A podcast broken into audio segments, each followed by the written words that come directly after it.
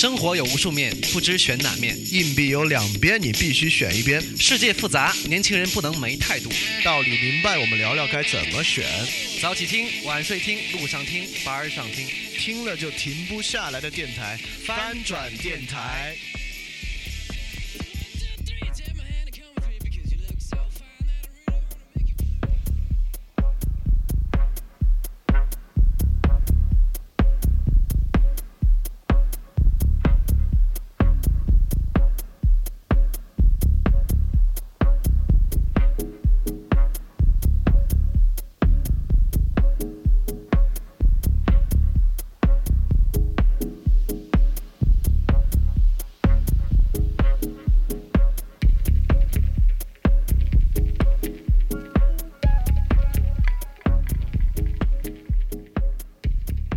大家好，欢迎收听翻转电台。今天应该是我们年前的最后一期，也不是应该是了，今天肯定是年前最后一期。然后也给大家拜个早年，然后我们尽快把节目剪上来，争取在大年三十之前能够听到。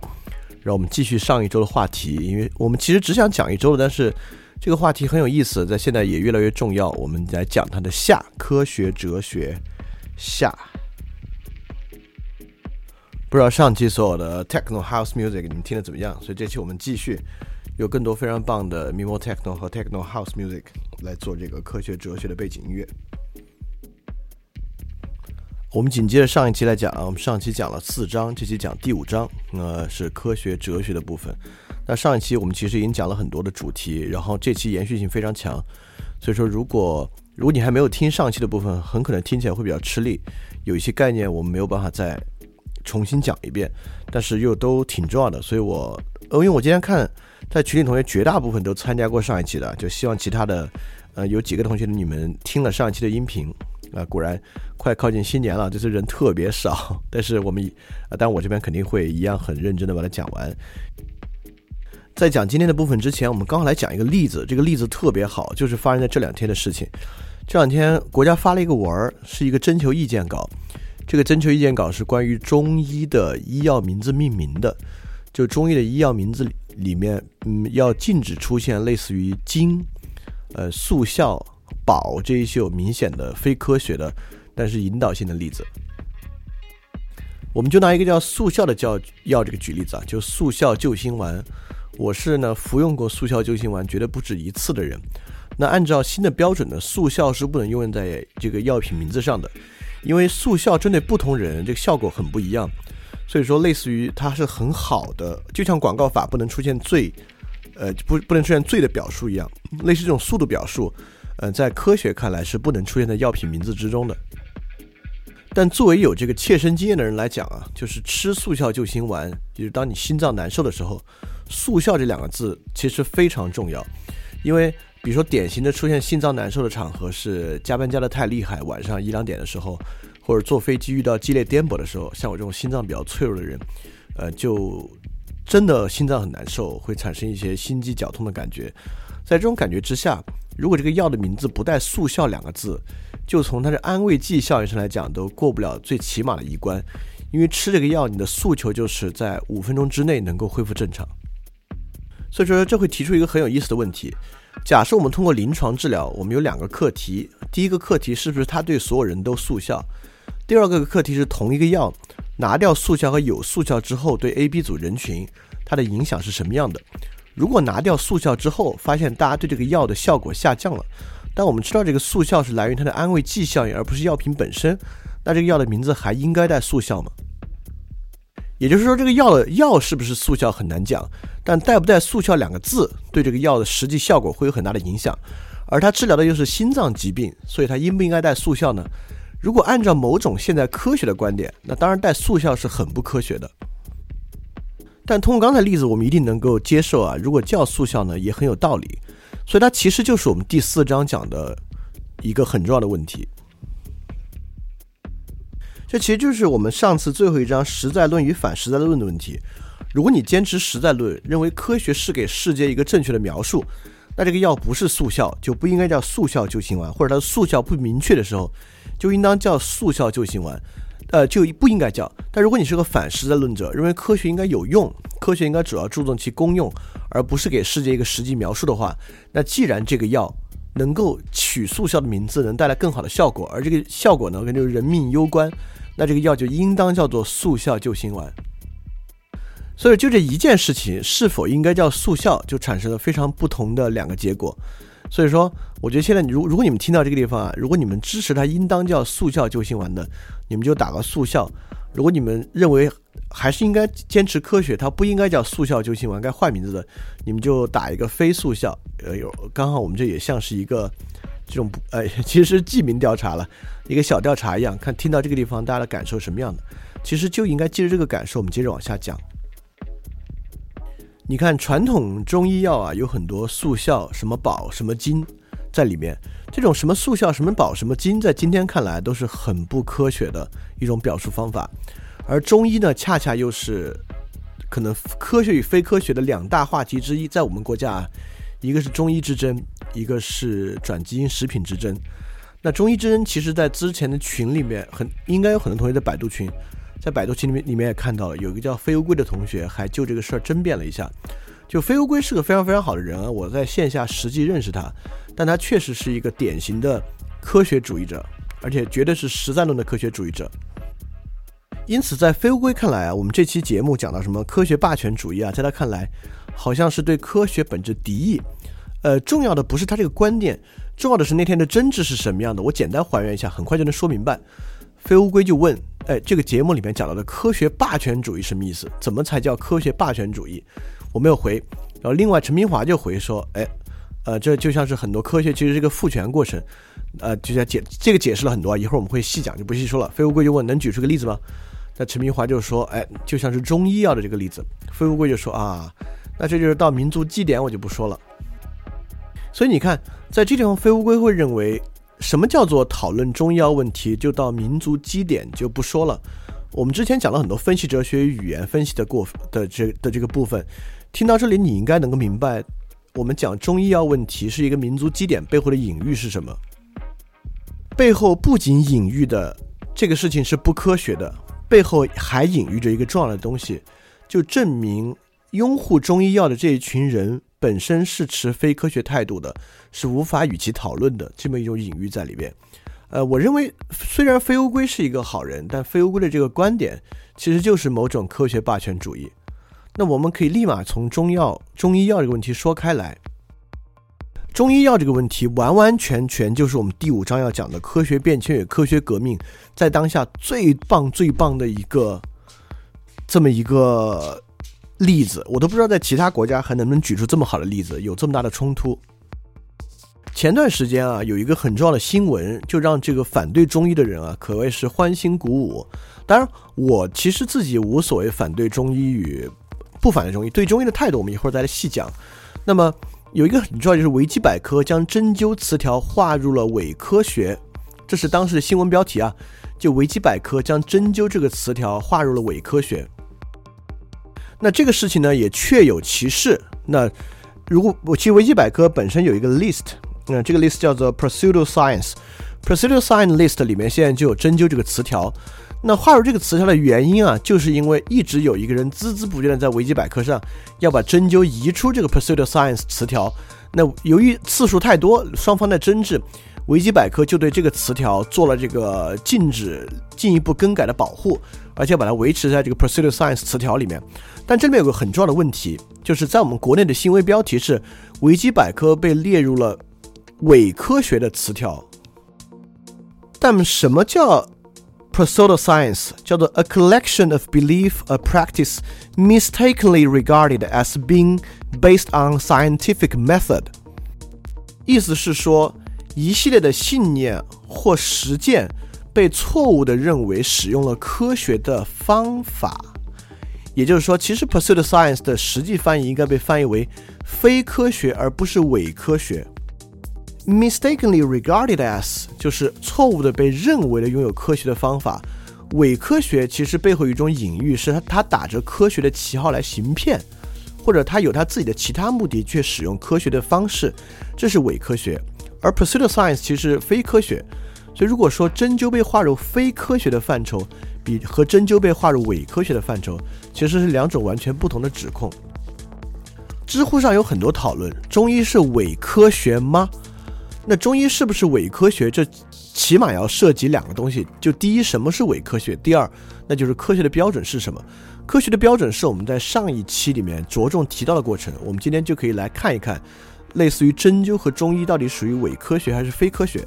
就为了说明这个问题呢，我们首先要去讲一讲什么叫做，其实现在大多数，呃，所谓的科学信仰者坚持的某种科学的观念，叫做逻辑实证主义科学哲学。逻辑实证主义科学，其实就在逻辑实证主义科学看来，科学有一种先天的正当性，因为科学客观，因为科学中立，因为科学不偏不倚，能够得出最终的结果。所以说，逻辑实证主义科学者肯定是实在论者。其实，在我们的先天教育之中，科学也被笼罩上这么一层具有优先性的色彩，认为科学是能够客观反映真实事物的。就比起我们想破除的封建迷信。比起我们想破除的宗教，比起我们想破除的其他意识形态，科学这种意识形态是一种更高级的、更客观的意识形态。而在我们的传统的哲学教育里面，客观又是比主观占有一定优先性的，就所谓唯物主义哲学嘛。在唯物主义哲学看来，客观又比主观拥有优先性。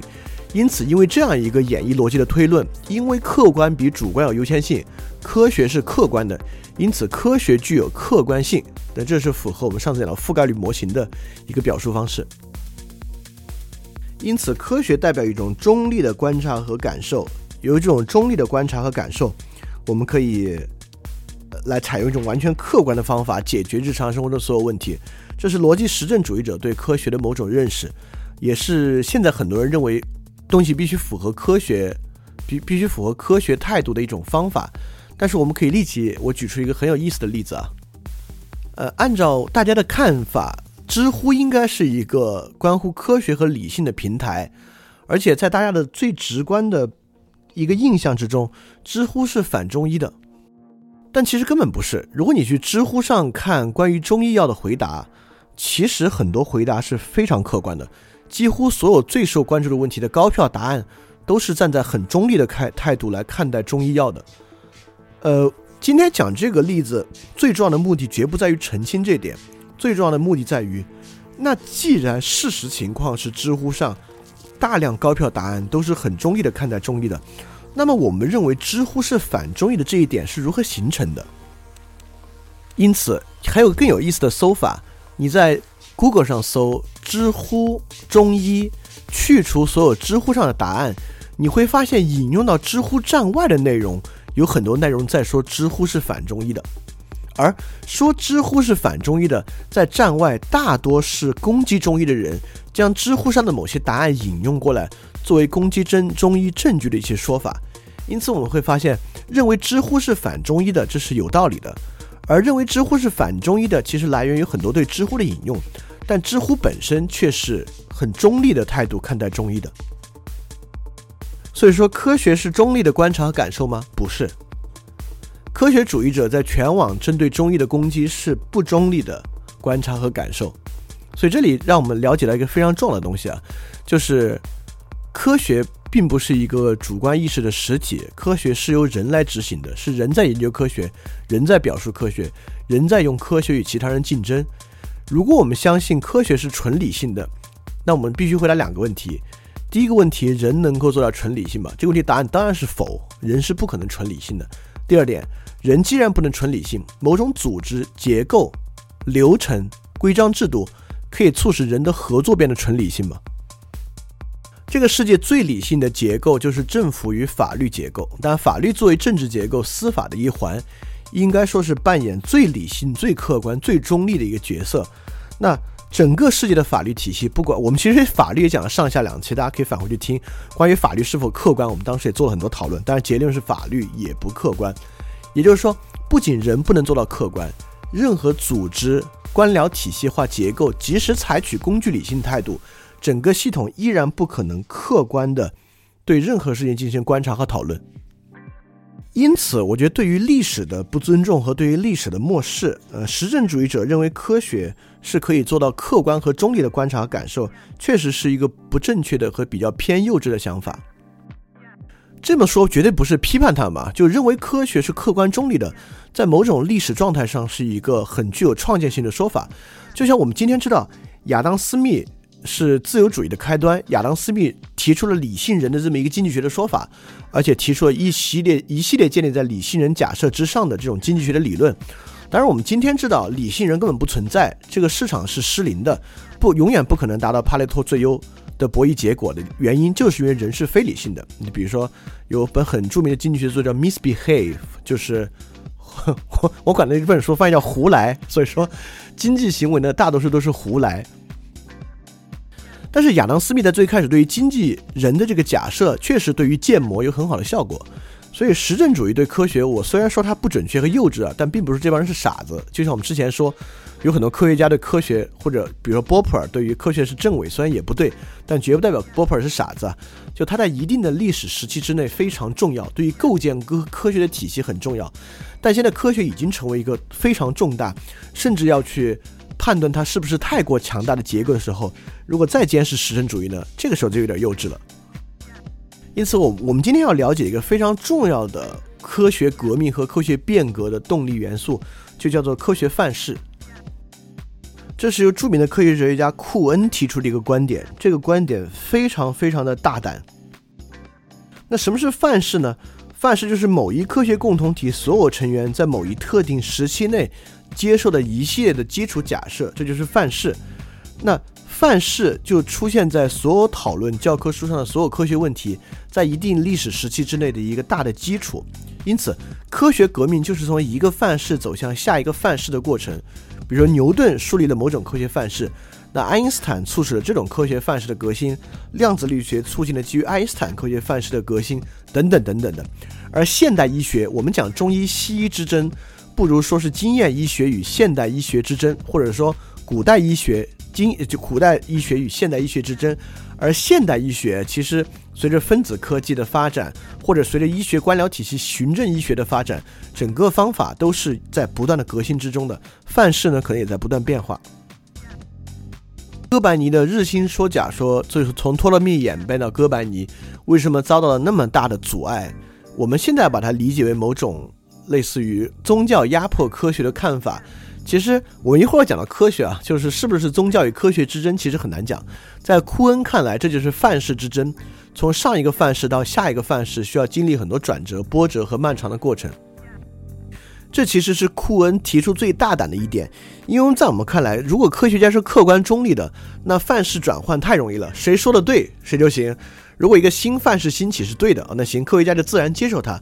但在库恩看来，其实就是我们之前推理的，科学家是人。科学共同体是由人组成的群体，因此接受新范式根本不依据于科学理念，而是基于信念。也就是说，在库恩看来，科学家并不是在合理的看待自己的行为，而是从一个信奉转向另一个信奉的过程。这个我们可以立马举一个上次我们举过的例子，就我们就是用这个例子来证明卡尔波普尔的不可证伪是一个不对的说法了，就是海王星的发现。也就是说，在海王星发现的时候，还是牛顿经典力学统治的时期，我们发现天王星的轨道不对。在这个时候，为什么我们不立马说行？你看天王星轨道算不对，牛顿说错了。我们再来看看力学会不会发生新定律，说不定促使人类更早的发现相对论。这不可能啊，我胡说八道的。也就是说，你看当时第一反应绝对不会质疑范式错误，而会质疑，那要么是我们算错了，要么是还有别的可能性。那就因为别的可能性呢，我们发现了海王星，所以这就是一个典型的范式依赖。在范式之中，我们不会第一步就去怀疑范式出了问题，而会怀疑别的出了问题。但这么一个错误，促使我们发现了海王星还好。那别的范式转换过程中会出现很多谬误，因为我们知道，就从古到今，科学发现被证明是失败的或者被证明是错误的量真是太大了，有很多都是来源于范式依赖。因此，在库恩看来。无法相信科学家或科学共同体是客观理性的看待问题，他总是会被束缚于这一个范式，而产生范式转换绝不是因为真理的原因，而是因为其他的社会因素。就现在我国为何我国的女权比起其他国家其实会先进和发达很多？就特别是在我国，就在四九年建国之后很早的年代，女性在我国就取得了工作地位等等一系列的社会权益。在我们这里，女性可以参政议政比美国还要再早，不是因为我们这边素质高或者我们这边境界高，一方面是在战争中损失了大量男性，第二方面是为了跟传统的封建社会做区分，为了显得跟他们不一样，所以说采取一种新的策略。因此，我们发现政策的实施、科学范式的变化，在人的社会里边自有一套它的动力学。这个动力学很多时候来源于政治的原因，来源于族群的原因，或者来源于其他的考虑，而不在于这个事情本身。因此，站在这个角度，我们可以理解科学之争。任何关于科学问题的争执，类似转基因问题的争执，不是科学问题，是政治问题，是经济问题，是社会学的问题。那中药与非中药之争也绝不纯粹是科学问题，它远远大于科学问题，它是在中国传统与现代之争，在这么一个语境之下来展开的。而为什么所有讨论，包括转基因的讨论和中医讨论，双方都显得是鸡同鸭讲的？库恩总结了，这叫做不可通约性，也就是说，两种范式之间不可通约。它促使不同范式的支持者不能充分交流彼此的观点。我举个最直接的例子啊，就是我们知道国家中医有一个经典药方目录，在经典药方目录之中的药品是不用做临床实验的。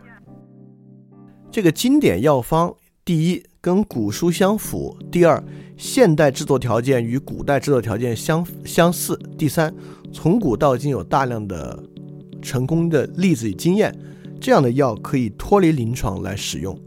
那科学。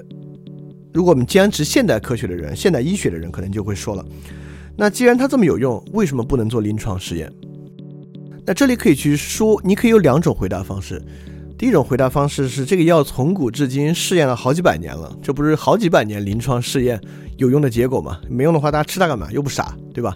它已经临床实验了。但如果你这么说呢？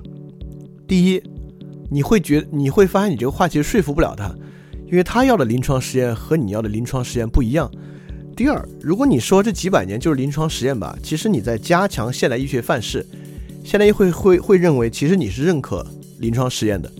那我们听过科学哲学上啊，我们知道临床实验不是演绎逻辑，临床实验一样是归纳逻辑。这个药的所有副作用，这个药对什么有效，什么无效，都是在一种归纳逻辑之下制出的。而且我们知道，现代的临床实验。其实，在某种程度上，由于经费有限或流程有限，并不是一个非常广泛的长时间临床实验过程。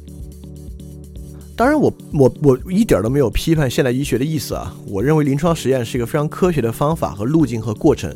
但我我们也要尊重，即便是通过了临床实验的药物，类似抗生素，在不同的人身上或者感冒药在不同人身上起效的方式，是和和能和能够实现的效果差异是非常非常真实的存在的。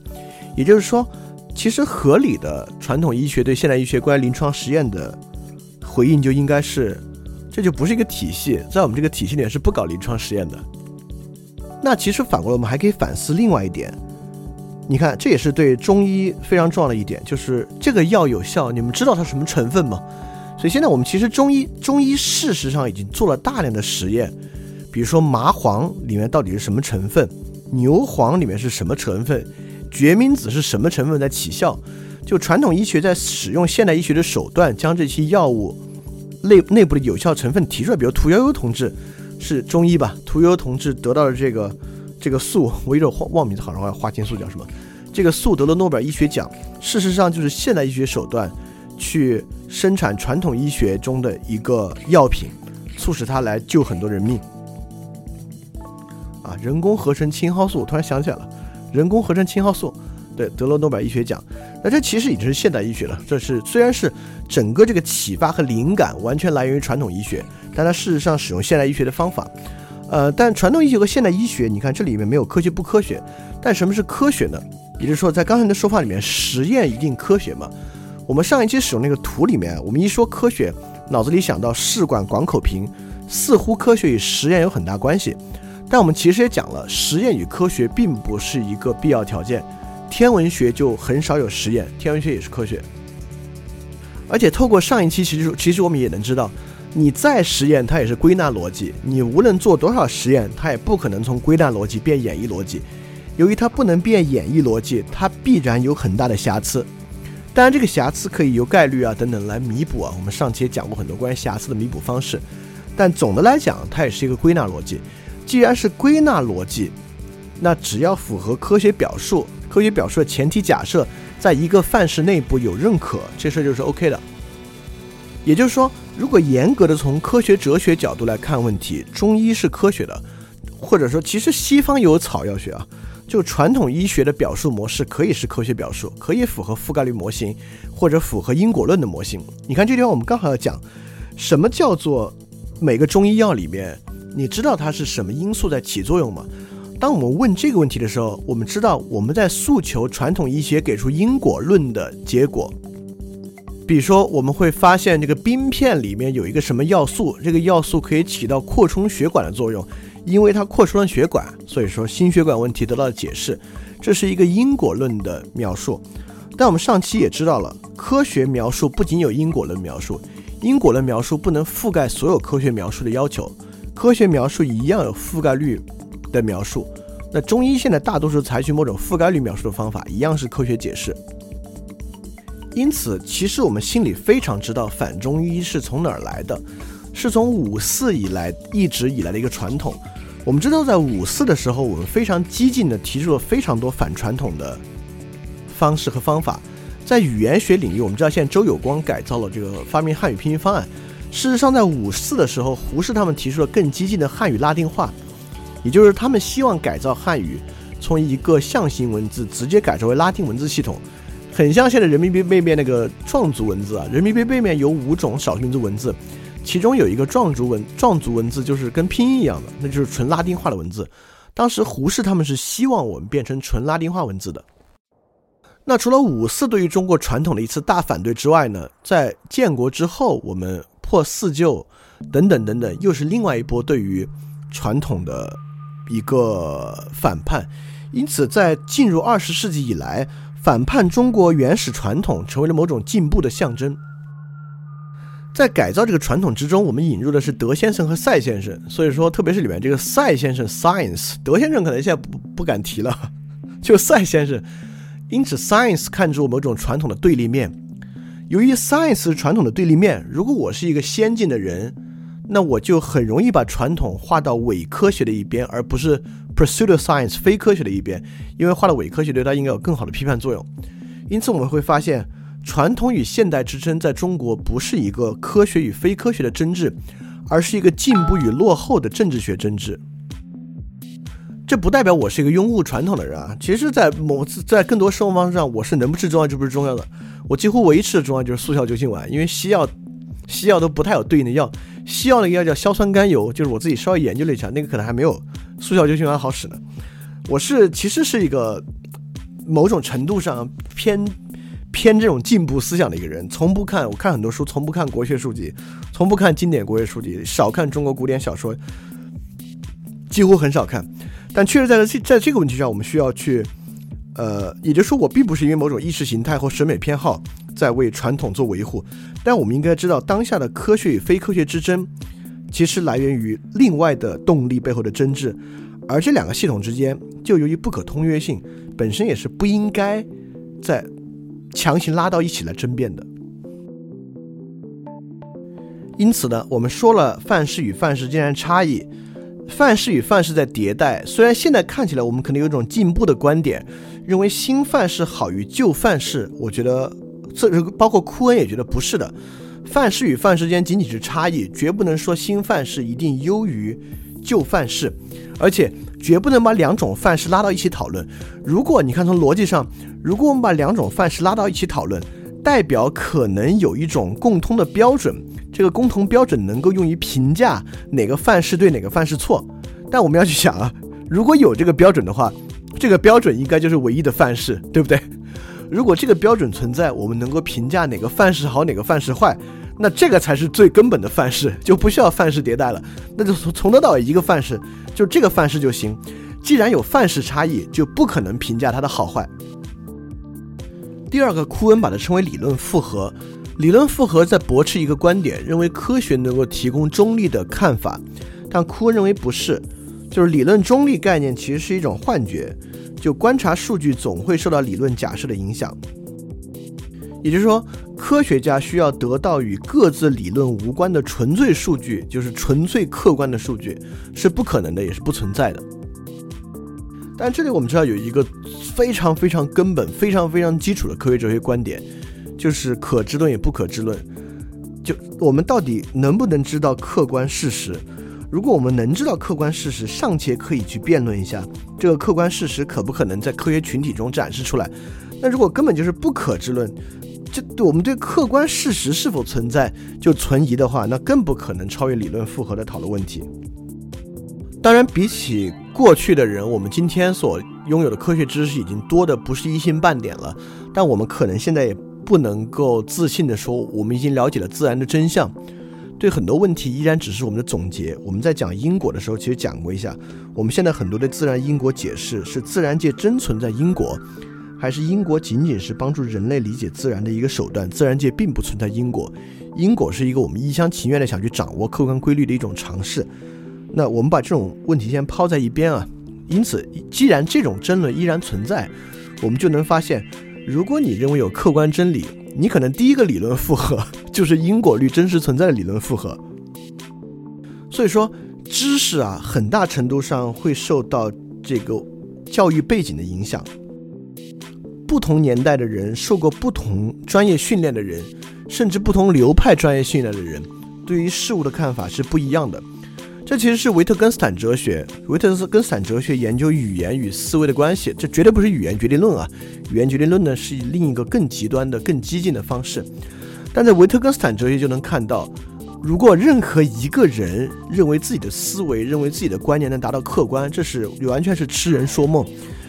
呃，你的思维很大程度上受到你语言的局限，甚至可能一个使用英语的人和使用中文的人在讨论科学问题都各有其局限。因此，理论复合在维特根斯坦看来，可能不仅来源于理论，还来源于很多你所在的社会历史因素。所以说，任何科学家要超出所有这些复合，达到中立与客观判断，不光要超出学科、超出知识，还要超出语言为自己设下的基础框架才能达到。从这一点上。我觉得从逻辑学上是不可能实现的。那第二个理论负荷就是所有的科学研究和科学报告本身就是高度理论化的语言的。例如，我们要求中医研究中医药方里的各味药剂到底通过什么方式来起作用，本身就需要用到一系列分子化学的知识和分子化学的术语来描述这套体系。当你进入这个体系描述的时候呢，自然带有这个体系本身的理论负荷，它也不是纯粹客观的，因为这个体系背后是不是有演绎逻辑作为支撑呢？其实也是不存在的。那是不是我们这么讲就说明科学就没用了？我们就不必去谈科学问题了？因为科学既然有这么多问题，我们就算了。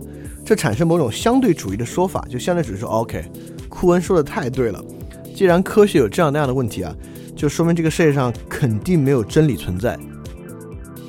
如果真是这样呢，那科学就没用了，那我们就不去谈科学了。但相对主义本身有个重要的悖论，就像我们在科学哲学上说的，就这这期与其是科学哲学，不如说是科学逻辑学，其实它有很多逻辑学的部分。那相对主义悖论同样遇到一个逻辑学的困境。现在有一个论断，一个相对主义论断，就真理是相对于范式而言的。你看，就是库恩的观点。如果相对主义者认为对真理相对于范式而言的这句话是对的，那你就不是个相对主义者，因为相对主义者应该认为没有真理啊。如果科学真理是相对于范式而言的，你认为它对，哎，那这就是一条真理了。OK，如果你认为这个世上没有真理，所以真理是相对于范式而言的，错，好吧，那真理就不是相对于范式而言的。因此，从逻辑上，只有一种可能性，就是真理是存在的，真理不是相对于范式而言的。但是你看，这仅仅是真理，这不是说科学是不是相对于范式而言的。如果我们说科学是相是相对于范式，当然可以这么说，这不涉及一个相对主义的问题。所以刚才我们可能证明了真理确实是存在的，只是从逻辑学上证明了真理确实存在的，在我们语言学的框架之下，因为很可能真理并不存在。这个逻辑困境只存在于当下的语言之中。那么既然科学存在这样的瑕疵啊，那科学还有用吗？是不是科学就没用了呢？呃，库恩写《科学革命》这本书啊，绝不是要去批判科学，恰恰库恩要去维护科学。库恩这么说，是看在如果将科学定位于某种理性之下，科学在这个理性之下会崩溃掉的，科学无法承担探索理性、进行客观中立的这么一个地位。如果你把科学架在这个位置上，它就下不来了，它会出问题。所以库恩其实是要尝试从一个更宽泛的理性范围之上来看待科学，并且通过这个呢，能够为科学树立一个更好的证明的方法。就从这点上，我相当认可啊。首先，我们要一定要认识到，科学不是一个揭示真理的现象，科学是一个社会学现象，科学是某一类社会群体以他们的方式在社会上获取权利这种方法。这这一一定要首先认识到这一点，科学不是一个相对于其他人类行为。有优先性的一种追求真理的行为，不是哲学也不是，他们都是各神学也不是，他们都是各自有一类人，依据他们的社会地位与方式，赋予他们自己权利的一个手段。这时候你可能有个观点啊，科学可能不是，但可能数学是，因为数学是确定性的。所以我们可以从库恩的也从这个角度论述了科学是不是真理。就科学会有一个算法嘛？我们知道数数学的核心就是模式算法。那如果如果科学本身有一个算法行，我们看一个事儿科不科学，代入这个算法就行了。但直到现在，我们也依然没有找到科学的算法。所以说，在库恩看，当然我们可以继续追寻啊，说明人工智能哪天阿尔法狗告诉你科学的算法是什么，很难讲啊，因为基点降临之后，就世界现在很难预测。那至少库恩看来，科学是不存在算法的。所以说，库恩对科学真正他去解一下科学身上的一个重负，就他认为范式转换是非理性的。就是要理解范式转换呢，就需要一种更宽松的方法来看待科学。所以，其实库恩的这个对于科学哲学的贡献真的很伟大。他其实打破了很多以前对科学哲学一种实证主义的理所当然的假设，就是提出了很多传统科学哲学忽略的问题，特别是科学革命与范式转换，这点是一个简直是一个天才性的认识。而库恩还有一个非常重要的贡献，就是把科学拉回了社会情境，呃，就是关注了很多以前科学哲学不关注的问题。以前科学哲学关注，就像我们上一次讲的什么实在论啊、非实在论些。库恩真的把科学变成了一个社会现象，把它变成了科学共同体所实践的某种人类行为。在这个基础之上呢，你甚至可以用行为经济学去研究它。因此，它促使科学哲学有一种更实际的研究方式。所以说，科学只是科学实践这种场所。所产生的一种社会产社会产物，所以说，呃，科学家的信念大多数是由社会决定与社会建构起来的，并不是由某种类似于神一样的科学建立起来的。如果认为科学可以超越社会而存在，那我觉得这可能是把科学神话，把它当做一种科学宗教的一种方式了。也就是说，如果我们现在面临一个论题，要去解释某一位科学家或者某一类人群。为什么相信笃定一个特定理论？那我们现在的方式当然是去证明这个理论是对的。但你你知道，你去对一个认为那个理论是对的人，你对他证明理论是对，其实意义不大。因此，在库恩看来，如果要解释这个问题，某一类人或某位科学家为何笃定某种理论的正确性，应该去引证这个科学家的社会文化背景，而不是求助于科学本身。这一点真的是非常非常正确的。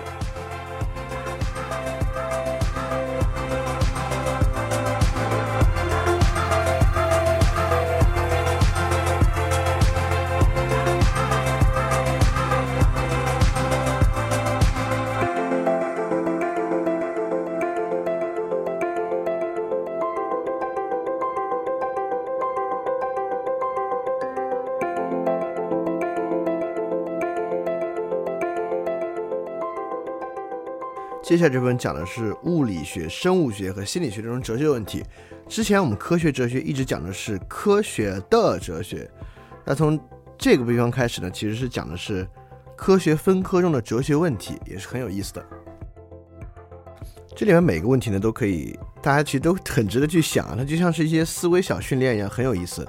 第一个是牛顿与莱布尼茨对立的关于绝对空间的问题，就是。相对空间好理解啊，像我坐在这个地方，面前有电脑、有调音台、有话筒，那么我的头晃起来，相对于这个话筒啊等等这些都在运动。因为奥运会跑一百米，所有人相当于跑道呢在运动，OK，这就是相对空间很容易理解，也就是说有绝对空间存在嘛，就宇宙中存在绝对空间这么一个概念嘛，这就是物理学中一个哲学问题的例子。牛顿跟莱莱布尼茨，我们知道牛顿跟莱布尼茨吵了很多架，关于微积分是谁发明的之类的，他们各执一词，呃，但他们。当然，他们在很多地方都各执一词啊，甚至很多人认为莱布尼茨认为没有绝对空间存在，就是为了跟牛顿抬杠。你看，这就是一个 科学范式跟科学争论，不仅是科学争论的例子。呃，当然他们的论证都很有意思。那为什么要引入绝对空间呢？那这就是一个逻辑学和哲学的问题了。也就是说，物体运动，刚才我举的例子都是相对运动。那如果全宇宙只有一个物体，是不是它就静止下来了？如果全宇宙只有一个物体的话，这物体不可分割。如果它依然可以运动的话，那它在怎么运动呢？那它当然就是在相对绝对空间在运动了。这个问题听着就像抬杠啊，而且你会感觉它好像没有什么实际价值。就是有没有绝对空间存在，不管回答有或没有，对于日常科学实践、转基因、中医、人类上天、火星殖民，好像并没有什么太根本的理解。那它在理论物理上会不会产生更深层次的这个定律或者规则的转变？我并不知道。但通过莱布尼茨对于这个事儿的反驳，我们就可以理解它，它是一个非常有意思的问题。就莱布尼茨认为啊，就相对运动跟绝对运动肯定是有区别的，但莱布尼茨非常反对把绝对运动看作针对绝对空间的运动的区别。就莱布尼茨提出了一个很有意思的观点。就是不可区分事物的同一性原则，在莱布尼茨看来啊，就是绝对空间与不可分割事物的同一性原则是相悖的。什么叫这个原则？听起来很复杂，就是两类看起来是一样的，它是一个东西。当然，我们可以说两个苹果长得一模一样，怎么会是一个东西呢？你都能看出它是两个苹果来了，说明它的空间位置不一样，它就是两个东西。在莱布尼茨看来，什么叫观察起来是一个东西？就是它的任何性质都是一样的。那这样的东西呢，在他看来其实是一个东西。你你会觉得这不是废话吗？就是我都看不出任何连空间区别都没有。比如说，我晚上躺下，我的墙上一个位置挂了一个钟，我早上醒来，哎，那个位置还是那个钟。我现在应该推断他们是一个钟，对吧？莱布尼茨举了一个例子，相当抽象，但应该挺容易理解的。就有两个宇宙，这个宇宙一里面有两个物体 A、B 占据了某个特殊的位置，在宇宙二里面呢？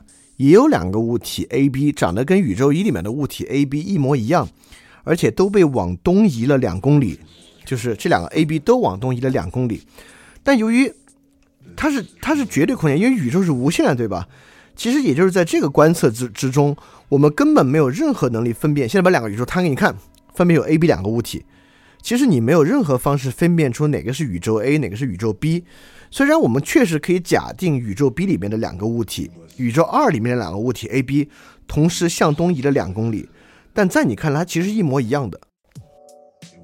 因此，在这个基础之上，由于无法观测两者的任何区别，它其实是一个物体，也就是在这两个宇宙之中，物体 A 与物体 B 其实是一个物体，这就形成了它存在于两个宇宙之中的悖论。也就是说。莱布尼茨实际上讲的就是绝对空间是一个空概念，它为何是个空概念呢？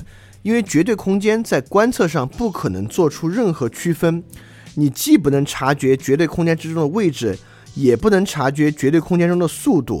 那既然是这样的话，为什么要去使用这么一个概念？这看起来是个毫无意义的争论，或者一个太过抽象争论。它实际上导出了我们上次就讲过的一个科学哲学的原理，也就是说。当不可观察的实体存在会带来能观察的任何差异，才应该假设这个实体是存在的。如果一个不可观察的实体在观察中都无法形成任何差异的话，我们根本就不认为这个实体存在。也就是说，其实现在我我们很多什么光子我们都没看过，我们只能看过光子穿过电子而产生一个路径，或者在其他实验中看出路径。OK，既然路径存在，OK，我们既然看到了光子存在，那假设就像我们就像我们之前提出假设以太。就为什么以太没法存在？我们以前认为火的现象是以太存在的证据，后来发现不是，那说明 OK，其实以太我们根本就没看到过，也没有任何其他证据能证明以太存在，以太就不该存在。那么如果我们认为牛顿就 OK，我错了，不好意思啊，那我们肯定低估牛顿了。牛顿做出了进一步论证，就像我们之前看到科学哲学论证都是双方你来我往，你来我往，在逻辑上各自证实大显神威一样。关于绝对空间，牛顿提出了进一步的论证。就牛顿说：“OK，看不着，对吧？”牛顿说：“看不着，你可以感觉得到，因为加速你是可以感觉到的。我我们都感受过，你坐在一个很快的汽车里面，那种汽车的动力，特别特别是初速的加速动力，会产生一种所谓推背感的感觉。牛顿解释，但牛顿没说推背感，推背感是我举的例子。牛顿说，推背感就是这个加速度的证据，而加速度是相对于什么在加速呢？其实就是相对于。”绝对空间的加速，因为你你可能会说推背感是相对于地在加速，那其实不是。你宇宙飞船如果你在这个在这个太空里飞得快，你一样会有推背感的。所以牛顿，牛顿认为惯性的存在证明绝对空间的存在。哎，莱布尼茨进一步提出了这个他的反驳，但这个反驳没有上个反驳有力啊，但是也挺有意思。莱布尼茨认为加速度的存在根本不需要借助绝对空间来完成，只要这个物体动起来，动因是它自己。它的加速度就一定存在，也就是说，当一个物体因为自己的发力而动的时候，它就会产生加速度。在这个时候，根本不需要借助绝对空间的概念就可以论证惯性的原理。因此，在这个时候证明绝对空间存在是没有道理的。看起来呢，就莱布尼茨的第二个观点很接近爱因斯坦相对论的观点，但是近两年量子力学呢，似乎又做出了偏重于牛顿的观点，所以。这个争论一直到今天依然没有完成，它就是一个物理学中的关于哲学争论的一个很有意思的例子。第第二个哲学例子呢是生物学中哲学例子，它来源于生物分类，就是我们现在都听说这个分类什么原属科目门啊等等的纲啊科啊等等等等的，就是我们现在在采用这套生物分类方式。这套生物分类方式啊，其实时间挺早的了，它绝对不是，它是进化论之前。叫卡尔林奈，一七几几年就立就建立起来了一个生物分类。这个生物分类其实是根据它的外形和它的一些解剖学特征来分的类。就比如说我们，呃，就属于这个灵长目，灵长目，包括黑猩猩啊、猴子啊，跟我们都属于一个分科的，因为看起来像嘛，对吧？嗯，有些直立行走能力啊，它的外形啊，客观上比较像，所以属于一个一一个门类。那第二个门类是什么呢？我们上次也讲了，就达尔文作为科学还原中很重要的一环啊。我们自然可以想到，那生物的外观特征其实并不能代表生物的真正的缘由，而生物的真正缘由呢？如果你相信进化论，你自然可以说它是一来源于一个进化论的观点，因此完全可以根据进化的这个回溯、进化的这个流程与路径来进行划分。这很有意思啊！就进化论已经改变了很多很多东西了。但直到今天，进化进化论依然没有改变生物分类。直到今天，生物分类依然是比尔林奈的分类方法。这是为什么呢？这个林奈很厉害啊，他其实不光做出了生物的分类，林奈写了一个名著，这个书就叫《自然系统》，他对植物、动物和矿物质都进行了分类，这仨分类都延续到现在了。所以这个人还真是挺厉害的，在一七几几年完成了我们对外观外部世界分类的看法。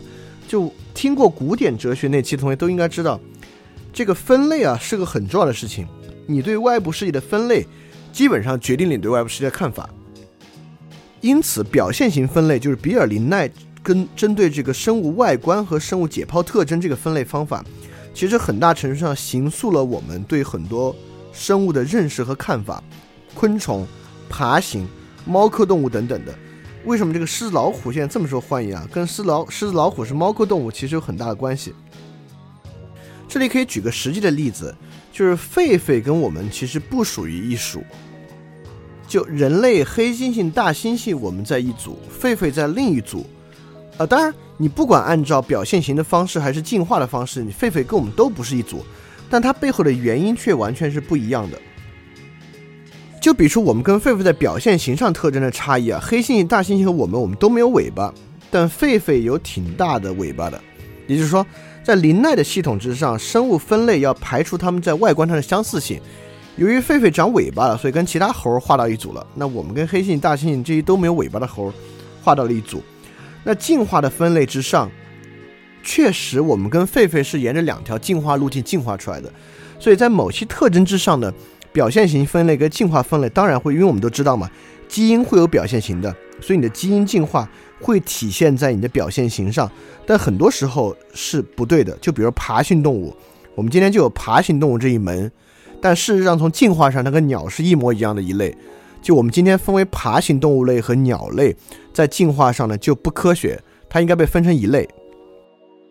这里面的哲学问题是什么呢？其实上次我们有提到过，它一个最大的分歧就是可观察性。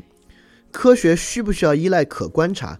就爬行动物和鸟类的区分显而易见，就包括一个会飞，一个不会飞，羽毛等等的都是很重要的外观的特征。这些外观特征是可是可观测的，而且确实是实际差别，是解剖上的差异。进化的过程啊，我们可以推断，但是不可观测。也就是说，不可观测的进化过程是否可以作为证据来指导我们的分类？但是，我们要知道，分类是个一厢情愿的事情。就动物根本不需要进行分类，就动物对外部世界的把握靠本能系统就够用了。分类完全是我们可能博物学家的趣味，到现到今天呢，可能是政府部门的划分等等的一个基础依据。那分类仅仅是指导我们人类社会推进的一个原因啊，就是自然界并不存在分类，所以自然界存在因果其实很不好说。所以他们各有问题。比如说，这个依照表现型划分呢，确实有很大的问题。当我们发现很多动物之间在进化上的连接的时候，因此我们就没有办法通过表现型弄清物种之间发生的关系。就像我们刚才举的这个鸟类跟爬行动物的例子，通过表现型，它们的差距差距甚至大于爬行动物跟昆虫的差距吧，某种程度上。但事实上，它们的关系非常非常近，而这种表现型划分会带来这样的误解。但直到今天，我们会发现，确实观念塑造人类社会啊，依照表现型进行的划分，已经深刻的塑造了我们这个社会，塑造了动物园里面不同的馆，塑造了动物保护部门的部门分类，甚至塑造了大学中关于动物研究的分科与分类。所以说，整个社会如果要切换，从表现型分类切换到进化的分类，其实成本和难度是非常大的。这也很有可能是直到今天，我们依然你看，直到今天，我们对于动物分类的社会观念依然在上一个范式里面，没有到下一个范式。所以范式切换跟真理是没有关系的，范式切换是由一系列其他的原因所带来的。第三个问题是来自于神经科学的问题，就是意识是模块化的吗？就比如我们说左脑右脑各自有分工，一个管逻辑，一个管想象。那么其实左脑右脑有更多更细节的分工，比如国左脑里面有两个，就是韦韦尼市区和另外一个区是专管语言的。所以说对于大脑里面的各种区分呢，我们一直有个想象，认为大脑是模块化的。但模块化除了做缺陷研究，什么叫缺陷研究啊？我们知道著名的盖斯，就是一根钢管插过大脑，把前额叶插坏了，所以活了之后呢？产生各种问题，然后性情大变，最后最后当然最后痉挛死了。所以，我们透过这些大脑损伤会看出，不同大脑损伤造成的不同人各有类型的这个不同的生理反应和生理缺陷，而且生理缺陷是可以复现的。比如说，韦尼克氏区坏的人就是听不懂话，另外一个区坏就是说不了话。我们因此认为，哦，原来这两个区域啊，呃，在负责不同的脑功能区分。所以说。我们看模块化是在这个观察基础之上建立起来的。这还有个更厉害的，就我看到简直拍手称奇的一个逻辑推断，就模块化大脑还有一个区分，还有一个很重要的特征，认为各个模块之间是信息分割的，也就是说各个模块之间并不交流他们知道的东西。你知道这是怎么怎么证明的吗？这这个证明实在太有意思了。也就是说。这就是一个视觉典型的一个视觉冲突啊！就三个线其实一样长，但你看起来呢就觉得不一样长。但真正好玩的点在于，即使你知道这是一个视觉幻觉或者一个视觉偏差，你看起来它依然不一样长，说明了解做这个视觉偏差判断的中枢，以视觉判断长短的中枢是不一样的。这个判断长短的中枢或者这块功能啊，丝毫不受你的观念的影响。还有另外一个例子，可能由于我们的先民太怕蛇了，所以当我们经过草丛，草丛里面嘶嘶嘶响的时候，我们总会本能的特别害怕。这个即使告诉你这一代蛇已经全灭绝了，草丛响你依然会本能的害怕，说明这个恐惧的这个模块与你的观念之中知道这块没有蛇的模块之间是切分的。他们是没有信息连接的。这这个地方太有意思了。但为什么这不仅仅是一个神经科学问题，而是一个哲学问题呢？这非常重要。关于意识是否是模块化的，你知道重要在哪儿吗？如果意识真的是模块化的，就说明模块化到什么程度来决定人的行为的区分程度。假设有一块完全是模块化的，而这个人那个模块有问题，而那个模块恰好与暴力有关，因为这个原因发生暴力犯罪，这个人就不应该被判刑。因为他脑袋其他地方没问题，他那个地方天晓得是因为撞击啊，甚至里面有病。事实上，今天也这样。今天你看，精神病人可以免于刑事判罚。其实这样一个判罚，根本的哲学定位是大脑是非模块化的。我们把人分成两类，一个是精神正常的，一个是精神不正常的。精神不正常、拥有精神疾病的人可以免于刑事处罚，而不是有某个模块问题的人可以面临刑事处罚。所以说，如果我们真的进一步研究，发现大脑是模块化的。它会直接改变我们对刑事审判和什么行为需要负责任这样问题的看法。当然，直到今天，这样一个问题依然无法得到完好的回答，因为神经科学是一个很复杂的学科，我们到今天为止也无法还没有完全了解这个学科的所有细节啊。那么，以上是关于呃科学中间的三个哲学问题在不同科学分科之中的一个体现。那么，进入今天最后一部分，关于科学与科学批评者的部分，也就是说。呃，直到今天，我们刚才在讲中医与科学之争，其实也是在讲科学是什么，该如何看待科学体系。所以大家可以尝试想一下，科学是获取知识的唯一途径吗？啊，当然，科学不是了解知识的唯一途径。就像我不知道糖的成分是什么，也不知道味蕾的结构是什么，我一样知道是甜的，什么东西是甜的。就很多知识可以通过经验获得。我想举一个最神奇的例子，直到今天我还不知道它是怎么研究出来的，但是它太神奇了。呃，当然一定有这样的研究，如果你查一下，应该很容易查到，就是历法是怎么研究出来的。我们知道人类在非常早期就发明了历法，不是法律这个历法，而是农历这个历法。就古埃及人、古希腊人，包括我们的早期文明，都很早就发现了历法，这一定与农业文明有关系。但那会儿的想象。那会儿的思考范式都是非科学的，在那个情况之下，能够对日期做这么精确的推定，这个原因是什么？所以说，科学当然是，呃，科学当然不是获取知识的唯一途径。那第二个问题就科学好吗？第一，我们现在在享受科学带来的很多很多的好处，但同时我们也不要忘记了，呃。不光就不光是可污染了，就是核弹是毁毁灭人类最快速的方式。虽然核弹带来了长期的和平，但是我们什么时候也我们我我们无从知晓核战争什么时候会爆发。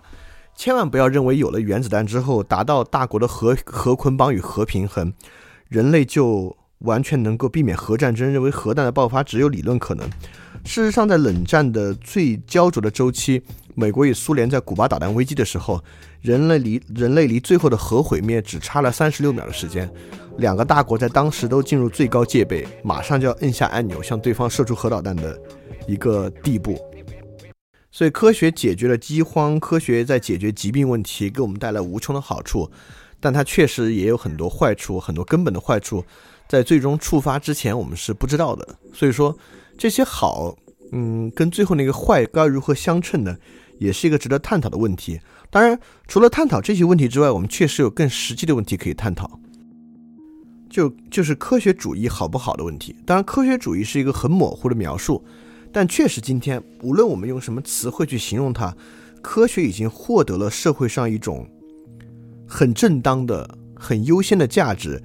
这就是为什么星座要变成星象学，算命要变成命理学。当它叫做什么什么学的时候，包括现在的星所谓的星象学里面的很多内涵，它使用的方法都带有了科学的表述方式。就星座学标成了某种概率论的理论，当然命理学一样是某种概率论的理论。它是要有系统，它有数据，它变得很像科学，就代表所有这些学科，第一，它为什么如此靠近科学的表达方式，代表他需要借由科学的。表述和科学的话语体系来获得权利。第二，你看，现在即使是佛教都很贴近科学。新的量子理论，佛教就会说，呃你看这个量子理论观点印证了我们佛教的观点，那个量子理论的结论印证了佛教对世界的看法。就为什么佛教这么希望贴近科学，也会发现佛教也能发现科学有力量啊。一旦你贴近并印证你与他的关系，你本身就获得了某种力量。包括我们的政治叫做科学发展观，之前对吧？为什么发展观需要科学？一旦它是某种科学发展观，它天然获得了某种力量。也就是说，科学体系在当下确实具有一种超出的价值。当然，现在很多其他学科呢也臣服于科学，就像社会社会学科。我们现在有中科院与社科院，对吧？社科院不叫社院，叫社科院，它依然是科学院。那被排除在中科院与社科院体系之外体系之外的研究呢，当然就差得多了。当然，刚才的很多问题啊，就科学的辩称者都会认为这不是科学的问题，这是科学的实施者的问题。就你们搞中科院、社科院，或者你们生产原子弹，就是认为科学家只是发明相对论，发明原子的聚变与这个裂变。真正将它变成武器的，并不是科学家，而是军事狂人们。而科学本质上是价值无设的，也就是科学并不涉及任何价值，它仅仅是发现真理与理论。也就是科学提供关于世界的信息，这信息拿来干什么呢？那是别人的事儿，跟我们科学就没有关系了。当然，这个这个问题，我们通过刚才这的这个讲述，我们也知道它可能没有太多的道理，能够给它提供几个反驳。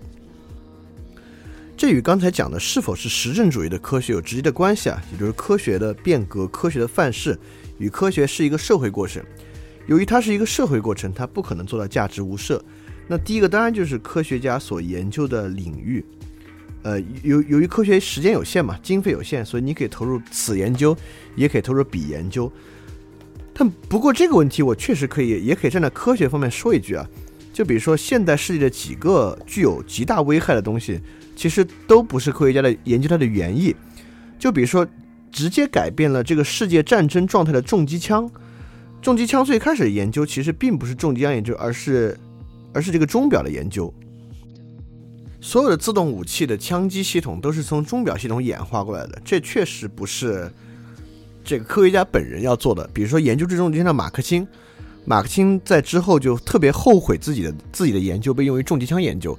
所以他之后在美国做了很多民用科学，都非常非常成功。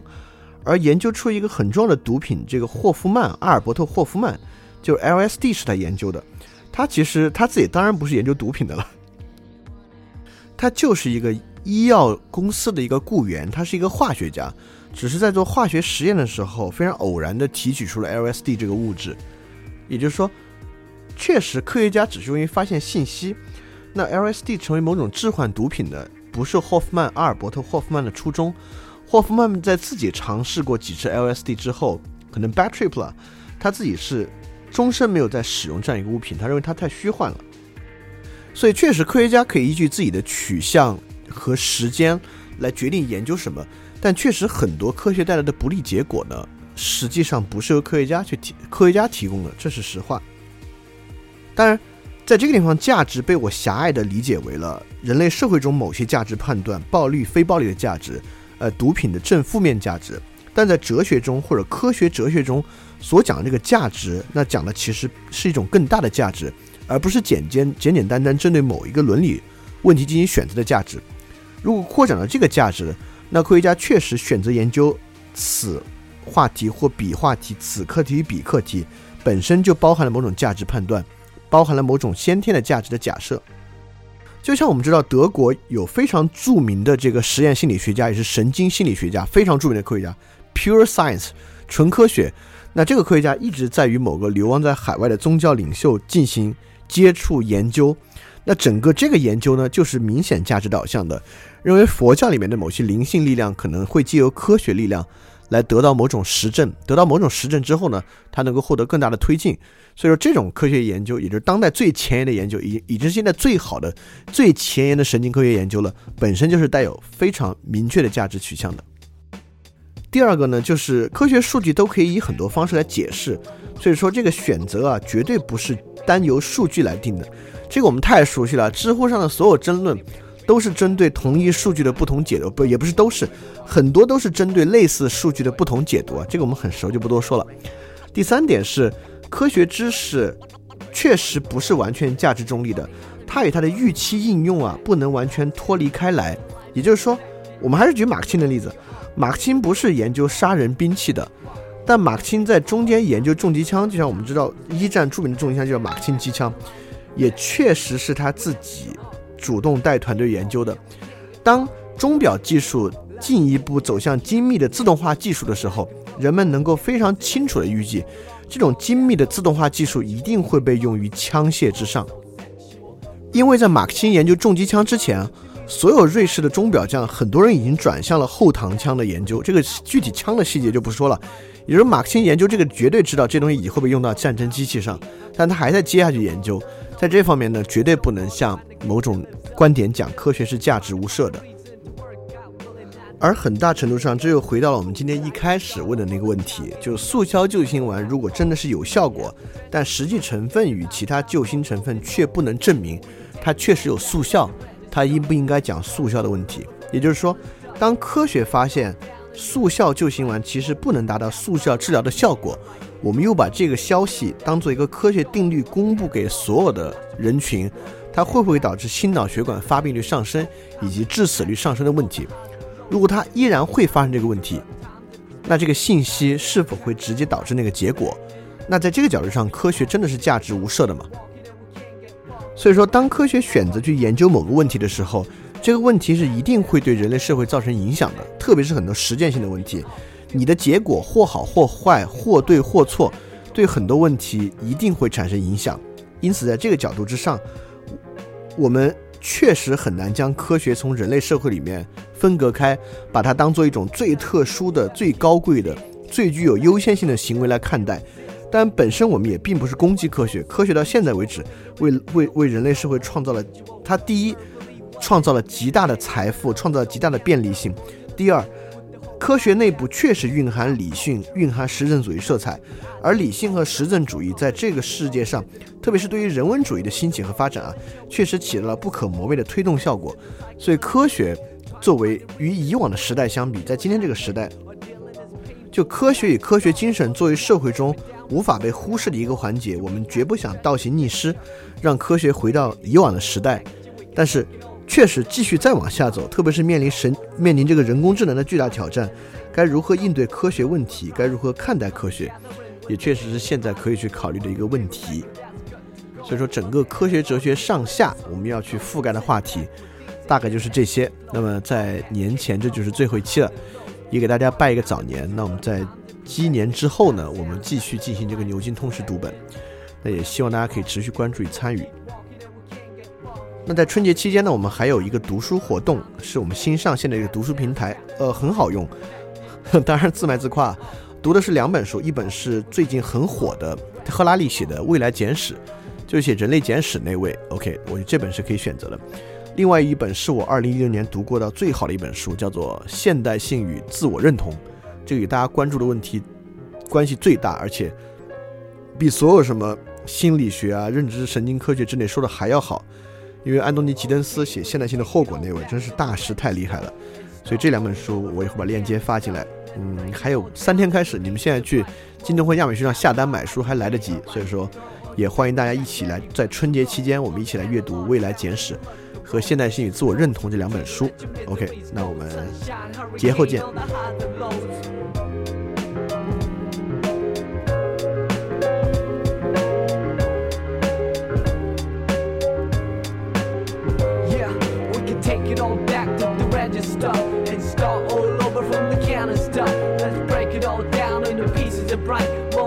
Pass by like a meteorite.